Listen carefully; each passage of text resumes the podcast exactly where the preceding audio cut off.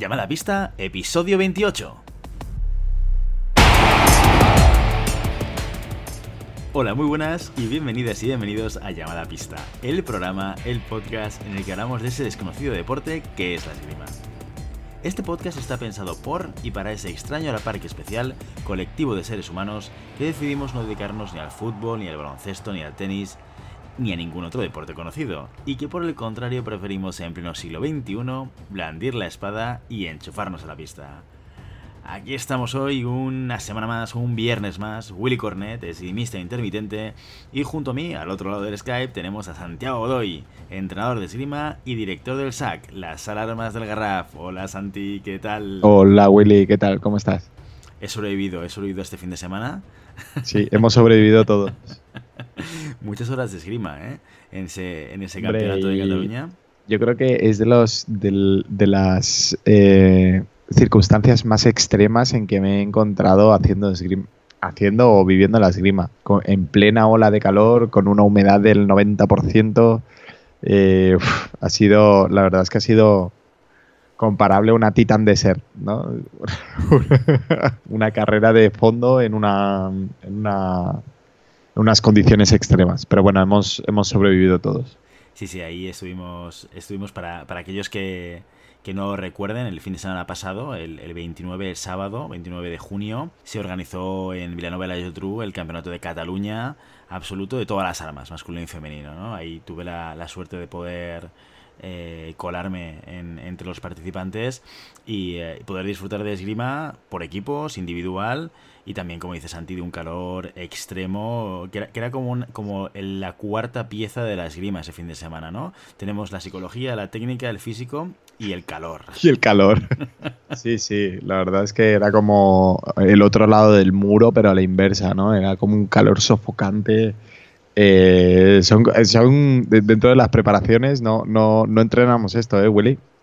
La, un capítulo. la resistencia al calor.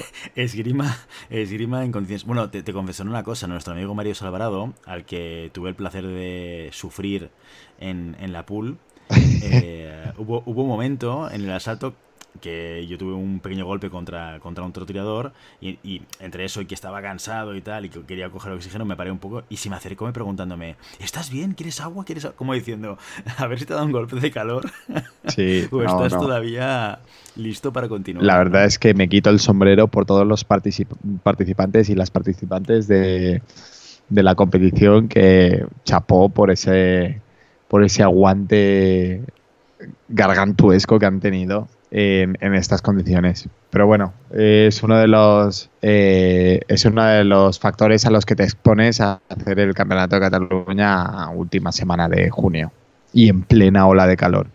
Para que después digan que el calentamiento global es una invención de, de las empresas. Totalmente. sí. Sí, sí, sí, sí. Bueno, hoy un capítulo en el que nos vamos a centrar sobre todo a revisar lo que ha pasado en los campeonatos de Europa. Ya sabemos que esto ya hace unas semanas, de hecho, los campeonatos de zona, para los que estéis un poco al día, ya se han terminado. El único, el último en finalizar ha sido el Panamericano que finalizó el día 2 esta semana. Eh, y al que dedicaremos junto con el africano eh, un capítulo específico eh, la semana que viene. Pero antes de empezar con ello, sí que me gustaría eh, compartir con todos vosotros la grandísima ilusión que me ha hecho poner cara eh, a mucha gente que nos escucha. Porque aparte de poder tirar, el fin de semana pasado eh, tuve la suerte de conocer gente, gente de la que, de la que hemos hablado como oyentes, gente que nos ha enviado comentarios, que nos ha hecho preguntas, que nos ha propuesto temas y que por tanto han, participado de alguna manera también de, de este llamada pista. Eh, tuve la suerte de conocer a, Damián Troncoso, lo diré bien, ¿eh? Damián Troncoso, a Guifré, que ya lo conocía porque nos conocimos en, un ranking catalán, pero al que tuve la oportunidad de ver otra vez, a Guillaume Lanteri, eh, un tirador francés que, tira aquí en, Cataluña y, que me dijo que nos seguía y que que le encantaba el podcast.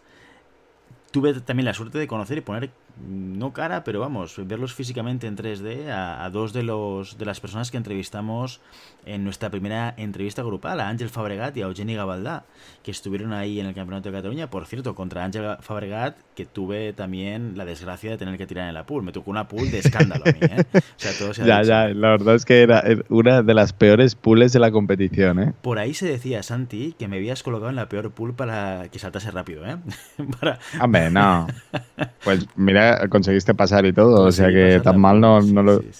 Yo confío en ti, yo mi, mi, confianza es ciega en tu persona.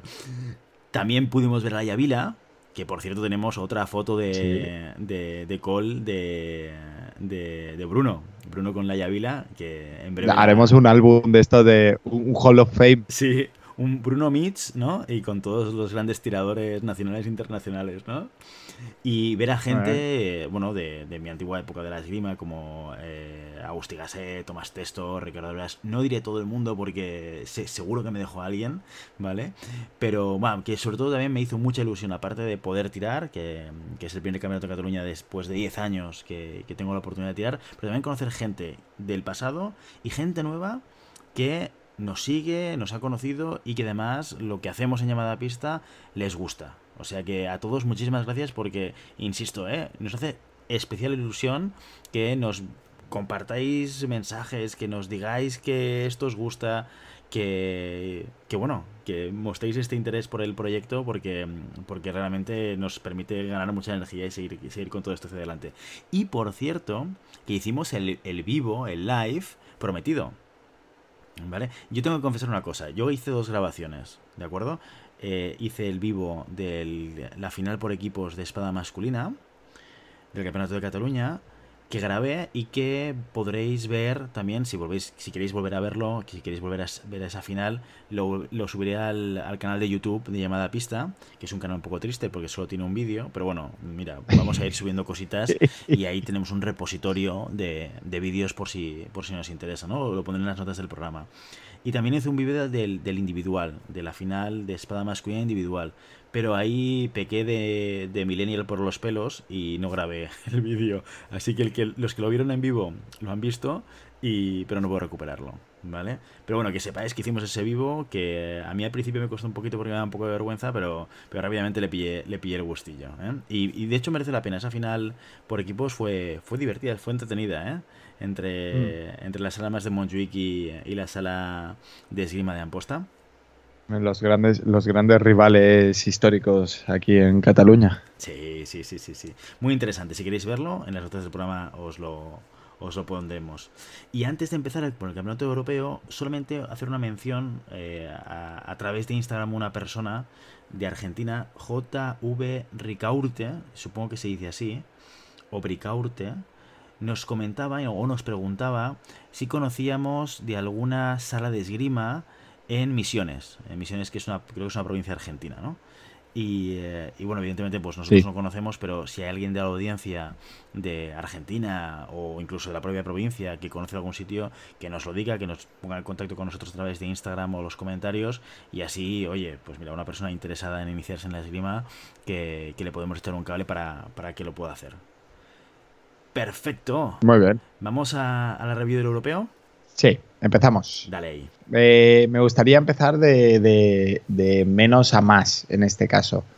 Em, he de decir que hay, hay armas que me han sorprendido eh, muy gratamente. Hay, hay combates eh, muy buenos.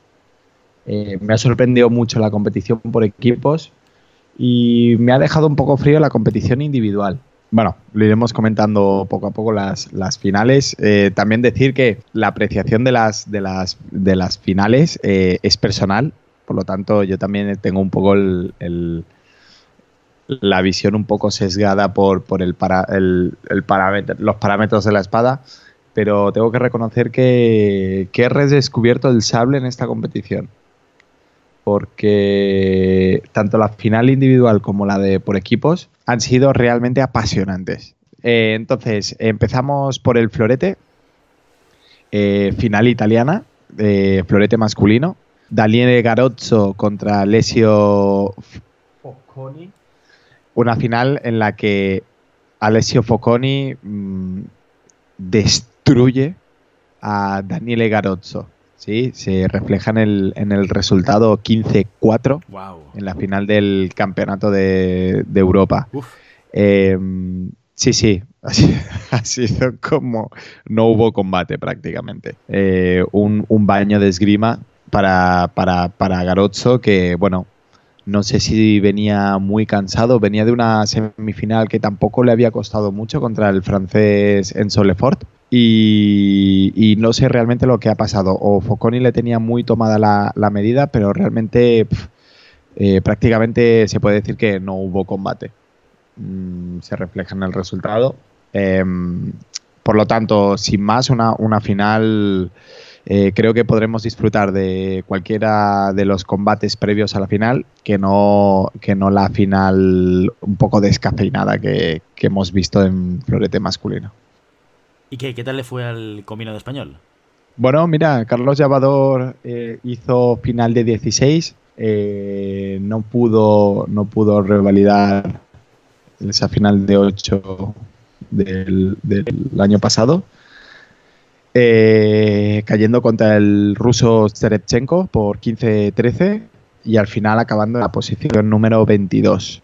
El resto del combinado español, Ignacio Bretó ha acabado el número 63 y Luis Alfonso del Bergue el número 66.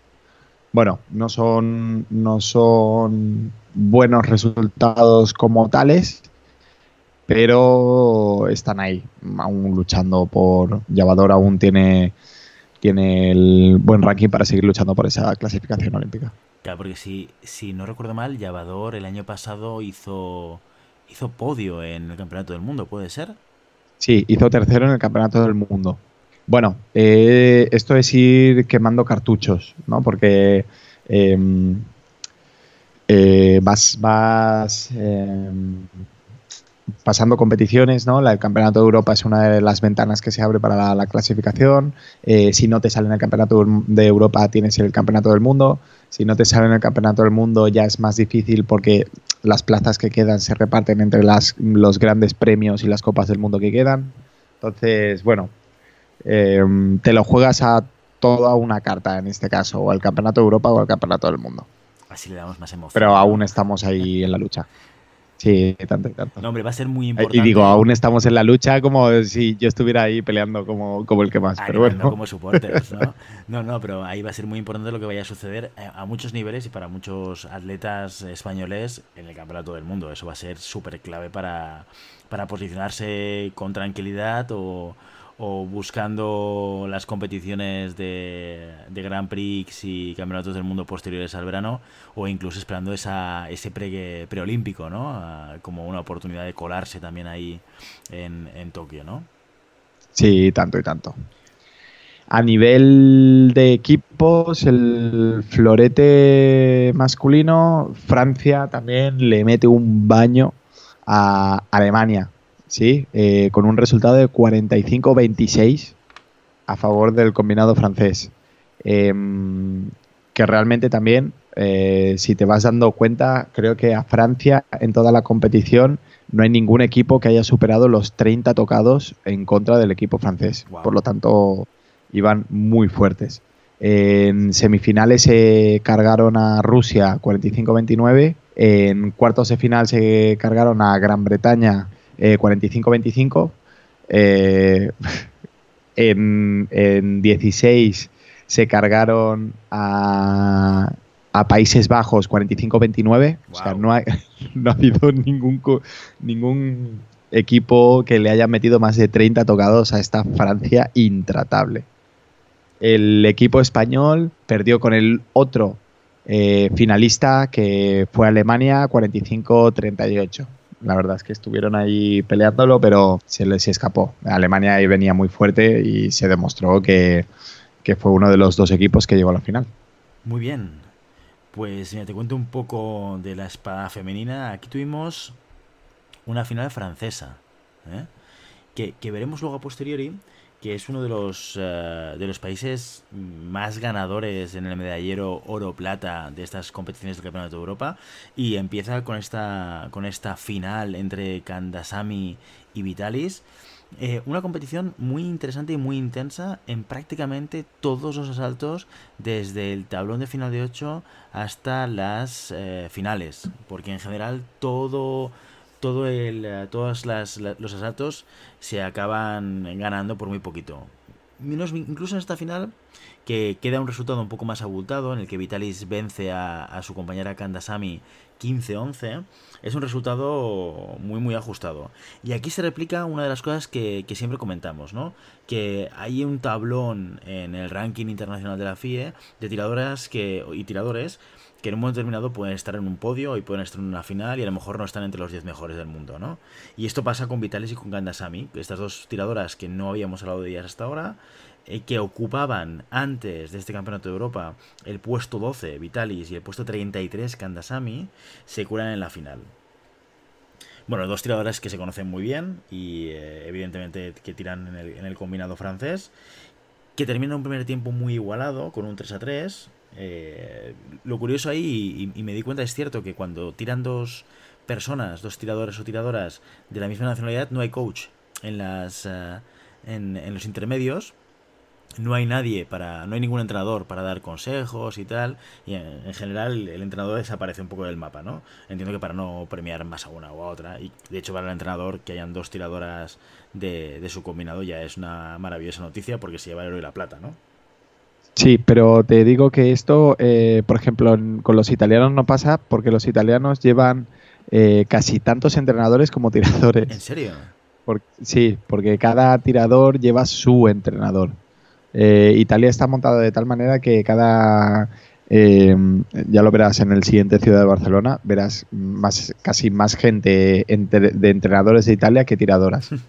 Porque cada, cada, cada entrenador es un entrenador de una región que lleva eh, un tirador determinado, entonces normalmente siempre encontrarás a alguien detrás de la pista. Bueno, pues en este caso, en este caso no se dio. Y creo que no es la primera vez que lo habíamos visto, ¿no? Interesante este apunte de, de Italia se van. Eh, el segundo tiempo lo terminan 18, es una segunda parte un poquito más movida, pero con victoria para Kandasamy. Y, uh, y el tercer tiempo cambian, cambia totalmente la iniciativa. Eh, Vitalis empieza a dominar el, el, asalto y le mete un correctivo a su compañera de 5-0, pasando de un 18 a, a un, a un 13-10 en, muy poco tiempo, ¿no? Y, eso rompe completamente el asalto y lo finaliza 15-11 ganando, ganando, en este caso, Vitalis, ¿no? Que se encarama al quinto puesto del ranking de la FIA. Del 12 al quinto. Eh, esto es lo que decimos, ¿no? los puntajes que te llevas en estos campeonatos de zona te cambian completamente tu situación en el ranking de la FIA. Y a nivel de españolas, pues eh, no, no hemos tenido malos resultados. Hemos tenido a Sara Fernández Calleja en el cuadro de 32 y en el cuadro de 64 a Dora Capuzzi y a Sofía Cisneros. Y a su hermana Alejandra ya en el de 128, en el puesto 80 a Alejandra Cisneros. A nivel de equipos, mira, una final súper ajustada y con muy pocos tocados.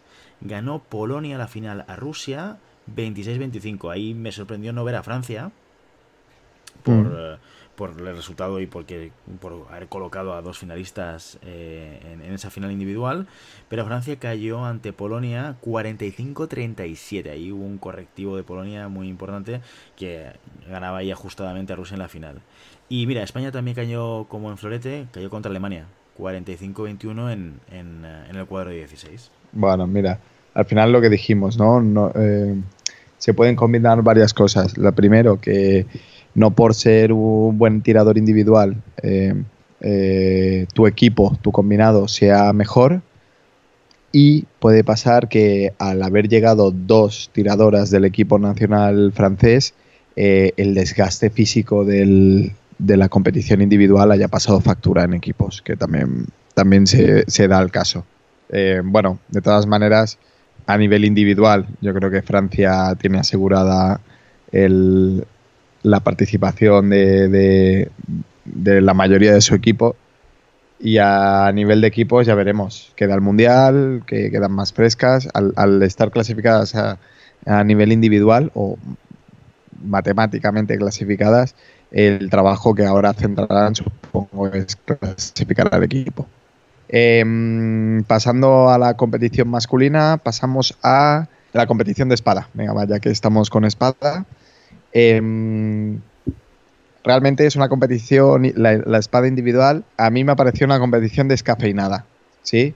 Podemos ver a la final al israelita Yuval Shalom Freilich contra Andrea Santarelli, en donde empieza un combate en el primer tiempo bastante igualado, ¿sí? Donde llegan hasta el 5-5, tocado uno, tocado otro, tocado uno, tocado otro, y de manera que no se sabe muy bien, el israelita empieza a tocar solo, ¿sí? Y se despega de tal manera que Santarelli deja de, ser un problema, pero no hay ningún momento en el que el, israelita eh, pierda la calma o pierda un poco la, visión de, que el combate es suyo.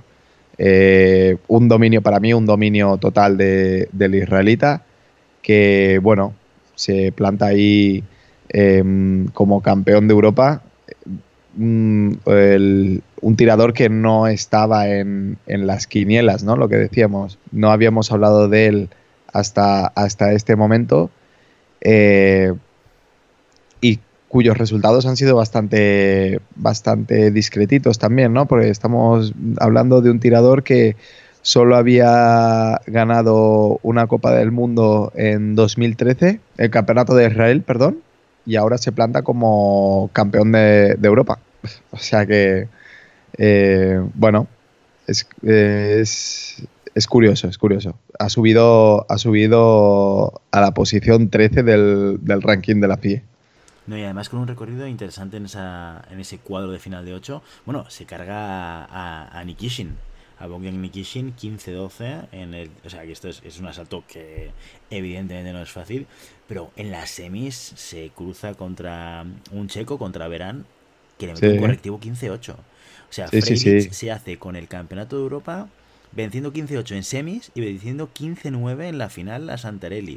O sea, vaya, vaya cuadro final de, entre comillas, de no dificultad, ¿no? Porque cuando llegas a esos, niveles de distancia en espada, por lo menos, eh, quiere decir que el asalto está muy dominado, ¿no? Sí, y sobre todo la, confianza que transmite, ¿no? Es un combate en el que tú lo ves que eh, Santarelli, por ejemplo, empieza a ser a hacer esas, esos aspavientos a los que nos tiene acostumbrados, ¿no? De, hombre, no, ¿cómo puede ser? No sé qué, no sé cuántos.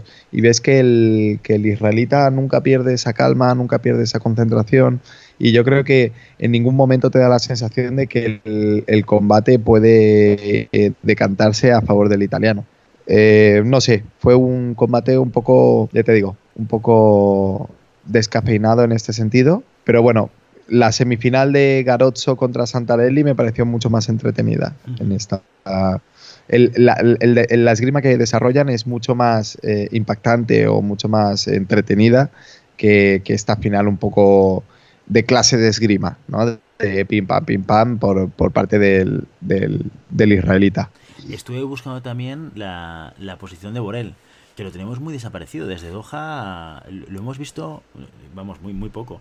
Y me enteré, escuché en algún comentario que venía de lesión, que Yannick Borel se ha lesionado este año. Sí.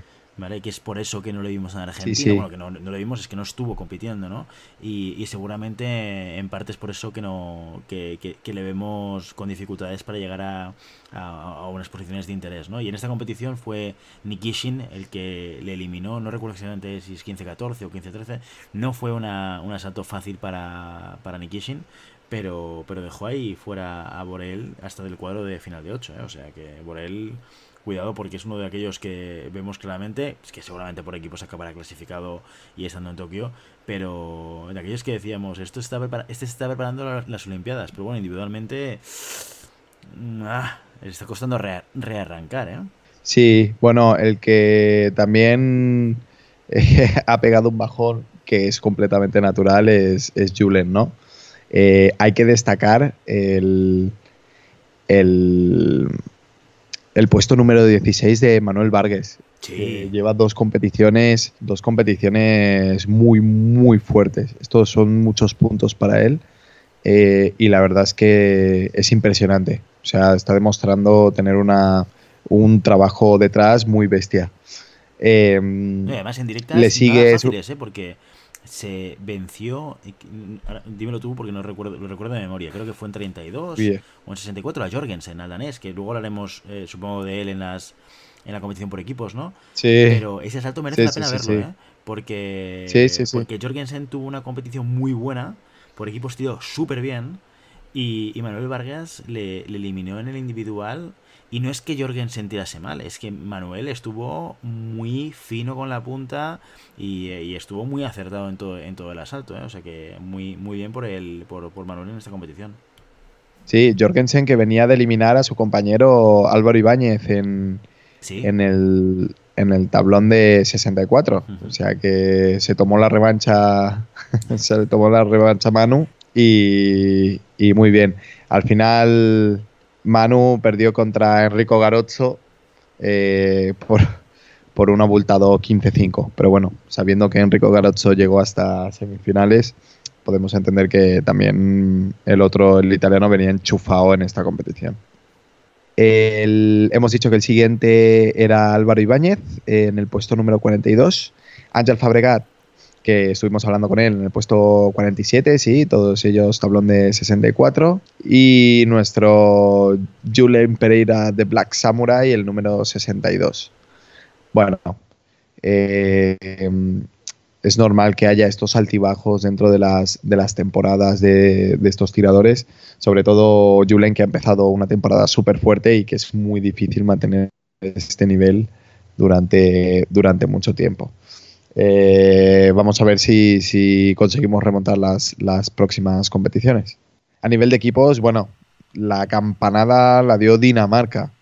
Madre mía, Dinamarca en su, en su subida meteórica al podio, eh, perdiendo por la mínima contra el conjunto ruso, eh, pero cargándose a Suiza, cargándose a Estonia y perdiendo en la final eh, contra, contra Rusia. Os recomiendo muy mucho, como diría nuestro amigo Adrià, os recomiendo muy mucho el, el combate Dinamarca-Suiza eh, porque hay mucho follón. O sea, es un combate digno de, digno de ver. Eh, con un resultado. la duración del combate? Porque yo, creo que dura como 5 minutos más por todo el follón del final. Sí, sí, sí, sí. Y acaba imponiéndose Dinamarca 39-38. O sea, es una pasada. Ah, Dinamarca cargándose en, tablón de 16 a Ucrania también.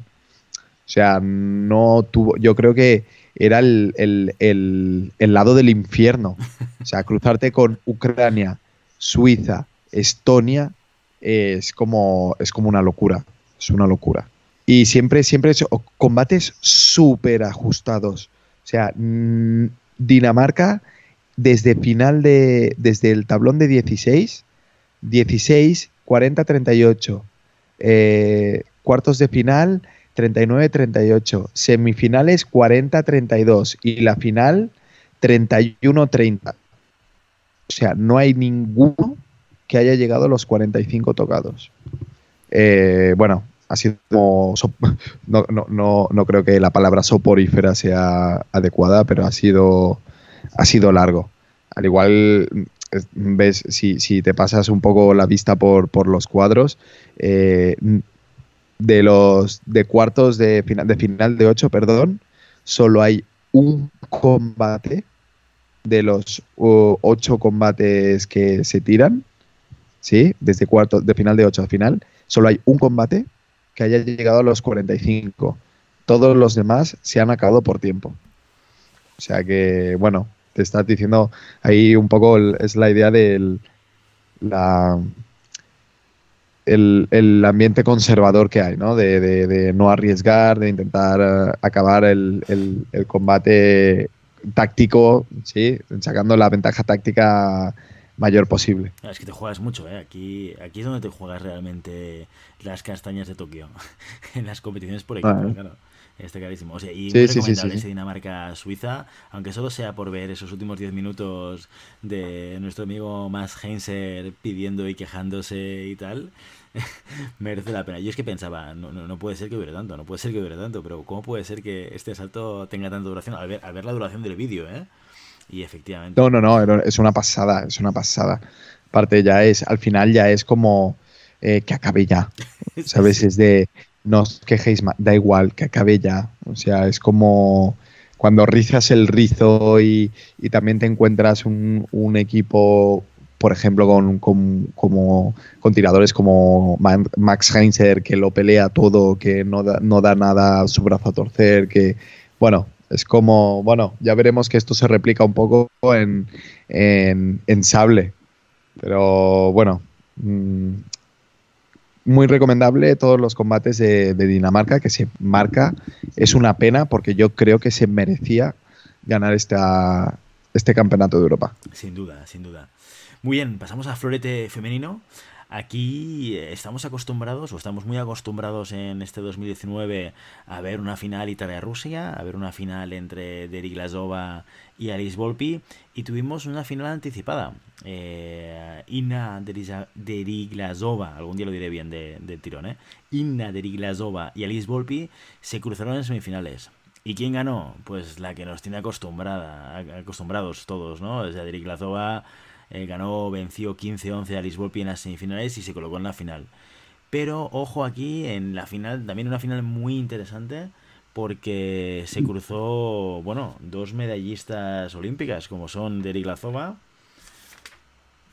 que es oro en, en, Río, en el 16, y Elisa Di Francesca, compañera de Liz Volpi, también italiana, también con mucha experiencia, una tiradora de 36 años, ¿eh? esta es de las, de las mayores que decimos, ¿no?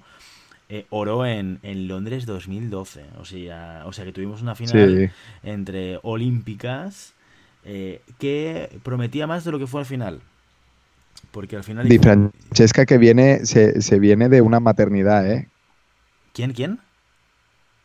Di Francesca viene de una maternidad. Esta es la primera competición que hace después de, bueno, la, segunda o tercera competición que hace después de ser mamá. Pues se pegó una competición brutal, ¿eh? Desde tablón de 8 eh, venció a la alemana Ebert 15-5 prácticamente se paseó. Las semifinales las venció 15-13 contra Tibus, la francesa, y en la final contra una Deriglasova, a la que estamos acostumbrados a verle a verla con, la medalla de oro, pues la venció 15-8. 15-8. O sea, dejó a, a completamente fuera de, de, ese, de ese cuadro, ¿no?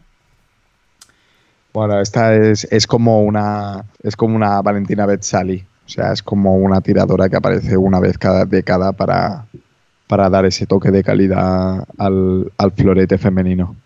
Pues aquí la tuvimos en esta final, Elisa y Francesca, que, con, esta, con esta victoria, con este campeonato, se coloca a la quinta. Y Inna Diriglasova pierde la primera posición del ranking, eh, colocándose la segunda. Y Alice Volpi recupera el, número uno del ranking. Así es como están las cosas en florete femenino. A nivel de, españolas, oye, buenos resultados, ¿eh? Tuvimos a, María Teresa Díaz Escalona en el puesto número 11, hizo 16. Y sus, su compañera Andrea Bretó hizo 32. Y el resto del equipo del combinado español 64, Bárbara Ojeda y María Mariño. O sea, mm, unos resultados que no están nada mal eh, para, este combinado español eh, en, un contexto en el cual sabemos que hay una gran parte del florete que se tira en, Europa. La, mm. mayor parte de los grandes tiradores de florete nos vamos a encontrar en general en, el continente europeo. ¿no? A nivel de equipos tuvimos final Rusia-Francia, que Rusia realmente pasó por encima a Francia 45-32, no tuvo eh, ninguna, ninguna duda en esa, en esa final. Y a los que no vimos fueron a, las, italianas, que perdieron contra Rusia en las semifinales 44-32. ¿no? España cayó en la, en la final de 8 contra Italia 45-28.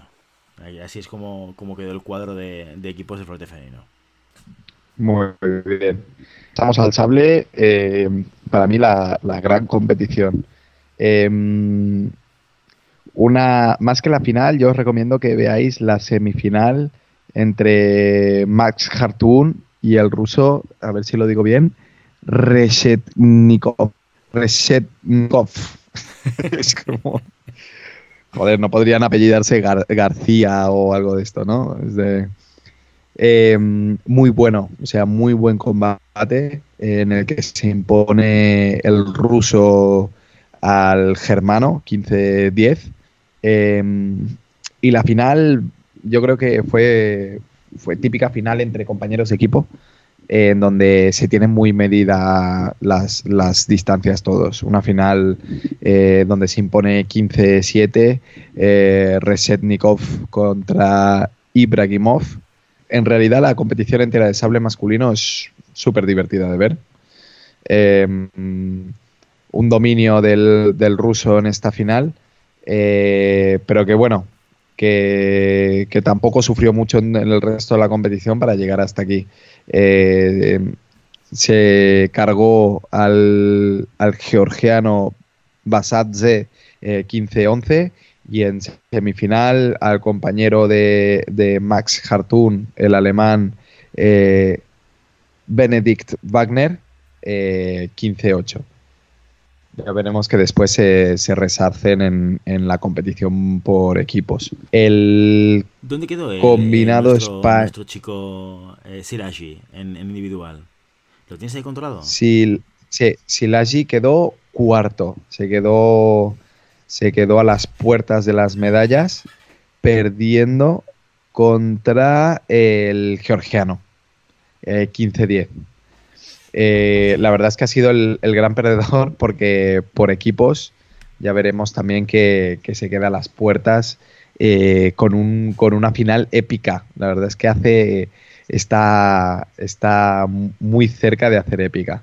En el combinado español tenemos en el puesto número 19 a Guillermo Mancheño, el siguiente, el número 43, Andrés Hernández Caballero, el 45 Diego Santamaría eh, y en el 53 a Iñaki Bravo.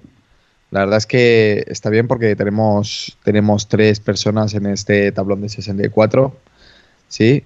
Y una, y una en el tablón de 32. O sea que son, son, lo que hay que contar es que son tiradores muy jóvenes y que tienen mucha progresión, proyec, proyección perdón, por delante. A nivel de equipos, eh, una final súper divertida y súper ajustada. Cuéntanosla, entre cuéntanoslo ya, cuéntanoslo ya, que lo llevas anunciando todo el podcast. Alemania y Hungría. La verdad es que ha sido, yo, yo os lo recomiendo que la veáis, porque eh, sí que es verdad que Alemania va dominando durante toda la, la competición con sus, con sus eh, eh, tiras y aflojas con el equipo con el equipo húngaro.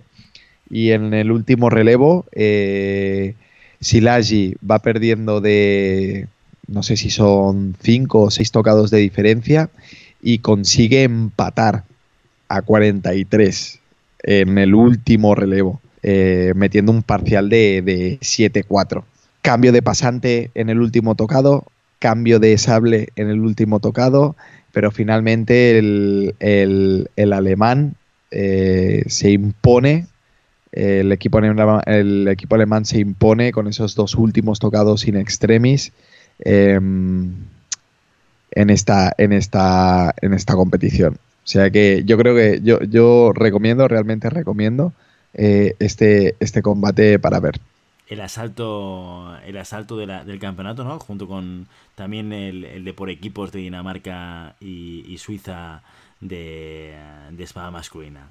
Correcto. Muy bien, vamos a pasar al sable femenino.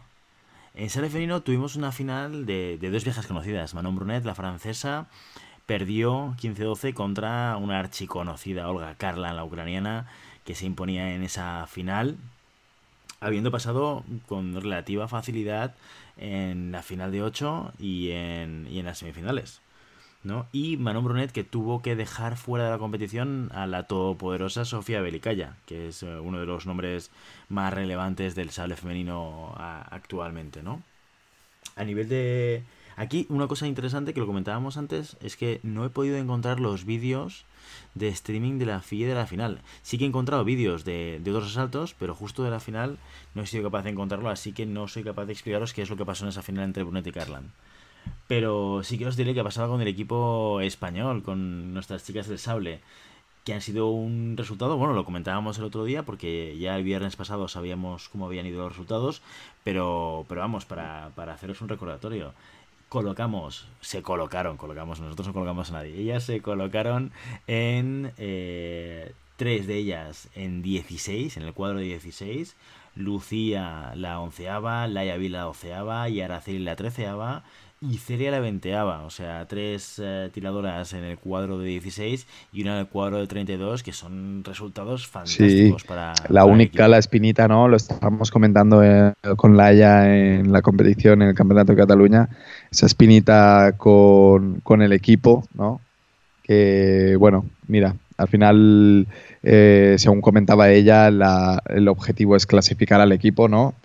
Y los resultados que están saliendo ahora son individuales, cuando su objetivo es, ese equipo. Pero bueno, eh, tampoco se puede mirar todo siempre el lado negativo, ¿no? No, no, totalmente, totalmente. Está claro que aquí lo importante es que podamos clasificar a todo, a todo el colectivo. Y sí que es verdad que por equipos España no tuvo una, una buena competición, se cruzó con Azerbaiyán en, en el cuadro 16 y palmó 45-31 una pena, una pena porque aquí es donde nos estamos jugando todo para ir a, para ir a Tokio. Pero bueno, lo que decíamos antes, esto no se ha acabado aquí, queda el campeonato del mundo y quedan todavía muchas competiciones para poder rascar puntos y, tener la posibilidad de poder clasificar. Sí, em, queda mucho. Es, es curioso porque eh, normalmente las, las temporadas que tú planteas siempre son de menos a más. Y la clasificación olímpica es todo lo contrario, siempre es de más a menos.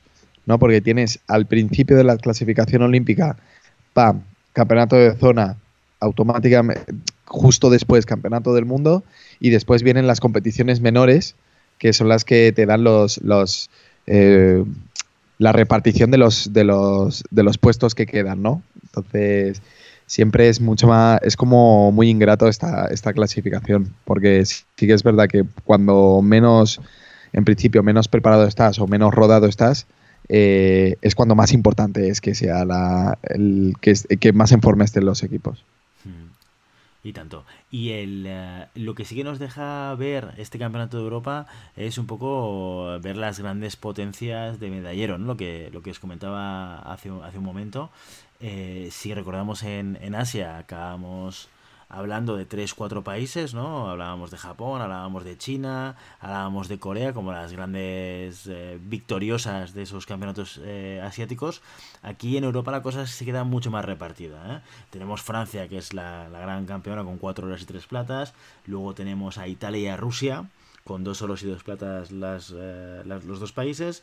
Luego tenemos a Alemania con un oro y tres platas. Por ahí luego tenemos a Ucrania, Hungría, Dinamarca, Israel o sea que aquí el medallero en Europa está, está un poco más repartido, ¿no? Y, cuesta un poco, sí que es verdad, tiene alguna, eh, en alguna arma concreta, eh, hay eh, una preponderancia por alguna nacionalidad, pero bueno, en, general lo, lo vemos todo bastante O sea, hay que decir que el, que el, el 70% de la esgrima que se hace es europea. En principio, quitando los juegos asiáticos, quitando estas tres potencias que es Corea, China em, y Japón, eh, puedes tener a alguien de Hong Kong, pero ya todo el resto de países es más complicado que se puedan, se puedan meter en, en, en, estas, en este medallero. Y en, y en Europa como aquel que dice el más tonto hace relojes, ¿no? Empiezas a sacar países, Rusia, Italia, Francia, eh, Alemania, Hungría, Polonia, eh, y suma y sigue, ¿no? Es como, es como super, cualquier país es, susceptible a ganar cualquier competición, ¿no? En este sentido.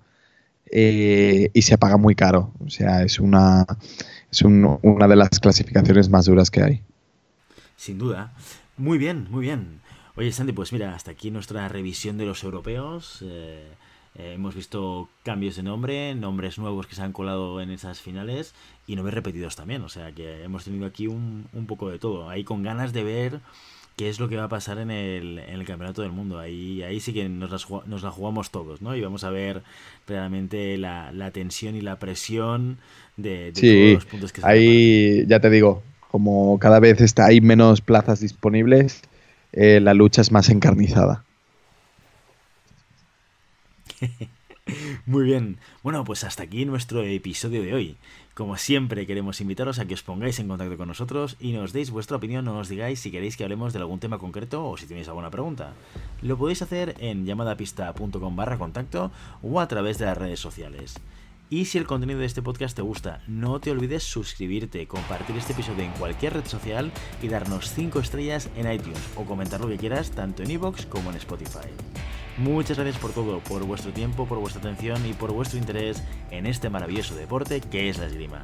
Nos escuchamos la semana que viene. Hasta entonces. Adiós.